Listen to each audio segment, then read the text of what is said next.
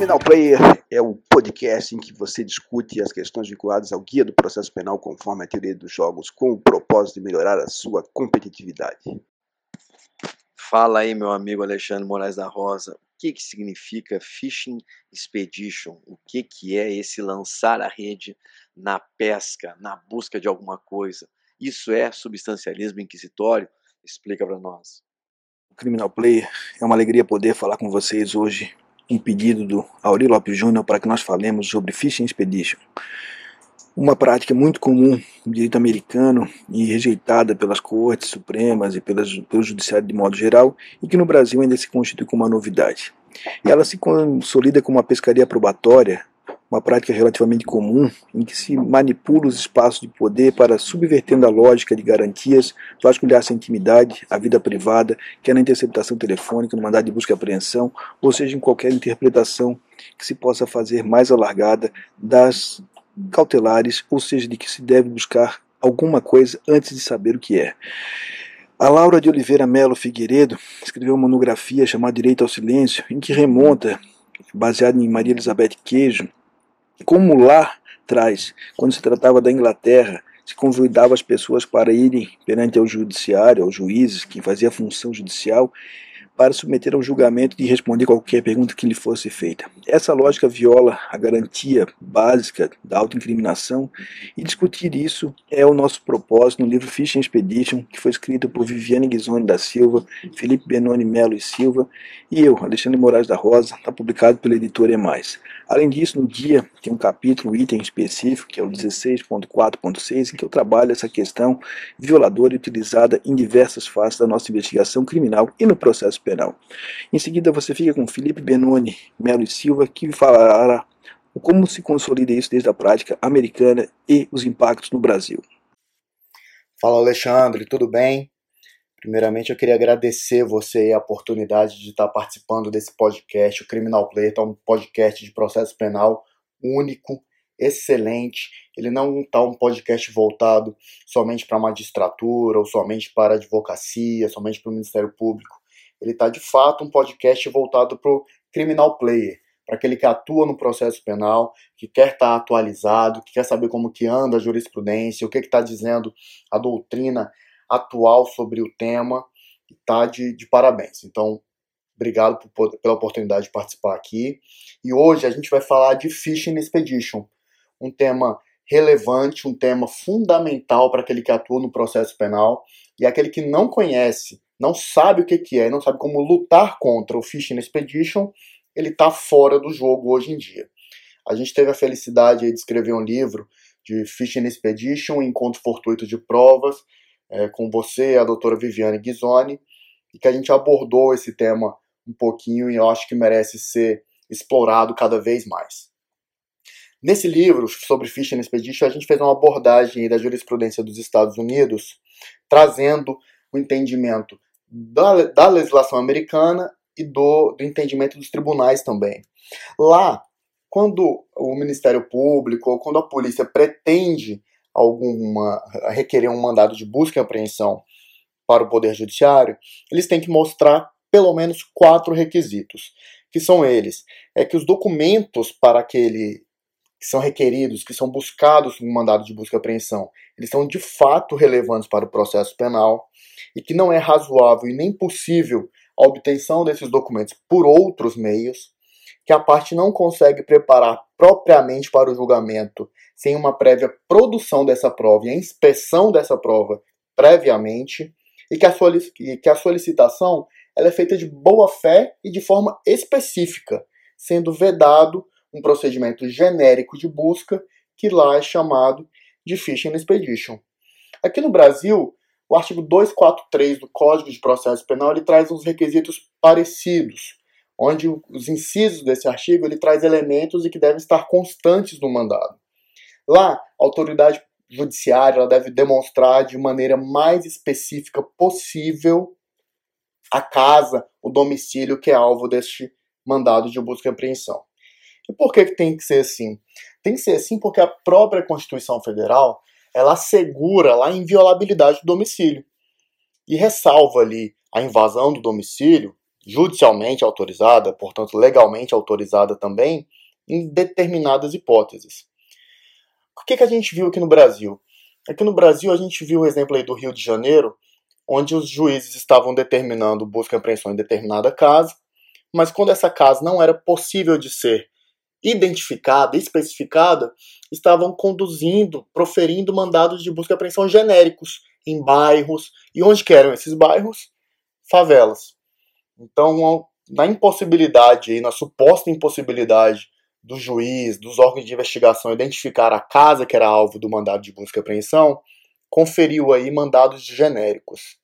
É uma prática ilegal, é uma prática que viola a Constituição Federal, é uma prática que viola uma garantia constitucional que é a inviolabilidade do domicílio.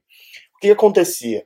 Aquele sujeito que era alvo do mandado de busca e apreensão era alcançado, porque estava dentro da área objeto, mas aquele sujeito que não era alvo do mandado de busca e apreensão, o cidadão de bem, o cidadão comum que não estava cometendo nenhum crime, que não era investigado nas atuações policiais, também acabava sendo investigado, acabava tendo a garantia, um direito constitucional violado. Bom, só que essa prática de phishing expedition, essa busca genérica de provas, ela não tem aplicação exclusivamente nos mandados de busca e apreensão.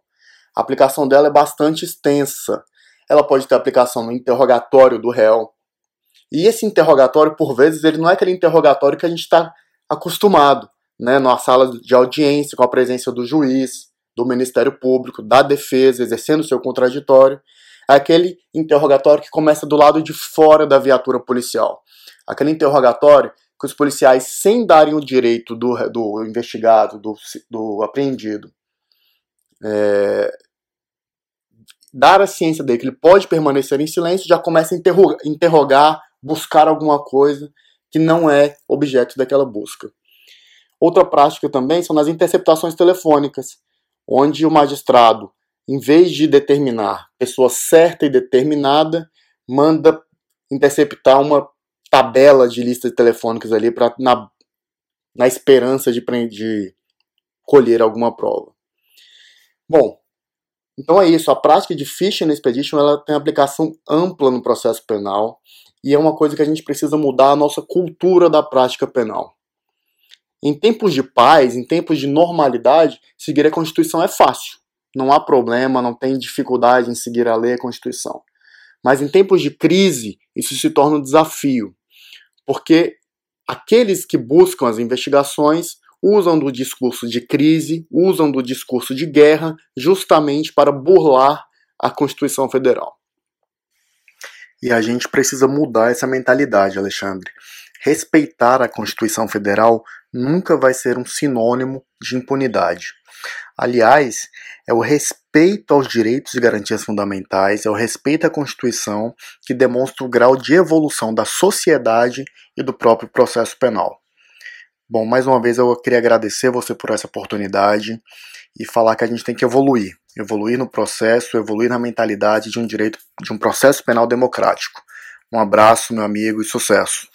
A participação do Felipe Benoni, Melo e Silva.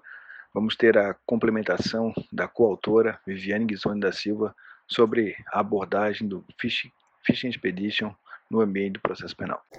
Olá, ouvintes do Criminal Player. Eu sou Viviane Guizoni da Silva. A ideia do livro foi de esclarecer o significado da Fishing Expedition e a sua aplicação no nosso ordenamento jurídico. Ela é uma expressão de origem inglesa que é usada para definir a prática de apropriação dos meios legais para pescar qualquer espécie de evidência, tendo ela ou não relação com o caso concreto. Ela justamente seria traduzida como uma pescaria probatória. Essa prática vem sendo usada ao longo da história e, à medida que os princípios da dignidade da pessoa humana e a presunção da inocência foram ganhando força, ela vem sendo repudiada. É uma prática que subverte as garantias constitucionais e viola a intimidade além dos limites legais.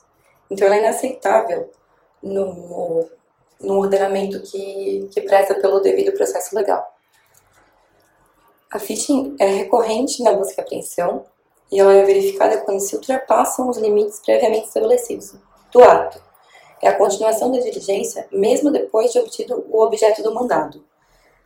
É, ela é usada para legitimar a prova obtida por encontro fortuito, mesmo quando não tem flagrante de delito. É, ela pode ser comparada a um crime patrimonial, porque nos dois existe invasão do domicílio e subtração de coisa alheia móvel. Ela também é verificada nas interceptações telefônicas.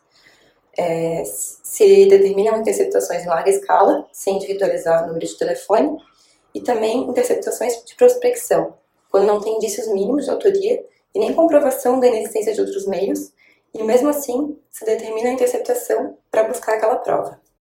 Conta então sobre o que significa Phishing Expedition, onde você pode utilizar, como aumentar a competitividade no processo penal, dominando mais o Instituto. Felipe Benoni Melo Silva trouxe a contribuição inicial, falando sobre os requisitos americanos, como isso se consolida no sistema brasileiro. E na sequência, Viviane Guizoni da Silva, que fez um excelente trabalho sobre essa temática, nos coloca as possibilidades também de uso na tecnologia. E é sobre isso que eu termino com vocês, dizendo que num processo penal 4.0, com alto grau de tecnologia, invasões midiáticas, com uso de malware e outros dispositivos em que pode se vasculhar antes o que se quer, a busca e apreensão depois acaba não sendo uma busca e apreensão autêntica, porque você, quando pede, já sabe o que tem e vai buscar ou esquentar aquilo que você já tem de maneira antecedente. Fica aí então o convite para aprofundar a questão do Fishing Expedition junto à Mais Editora, conosco, acompanhe-nos lá no Instagram, todos nós três temos Instagram, e fica o convite para ir lá no arroba Criminal Player e nos acompanhar nessa temática de para aumentar a competitividade de vocês no processo penal. Grande abraço.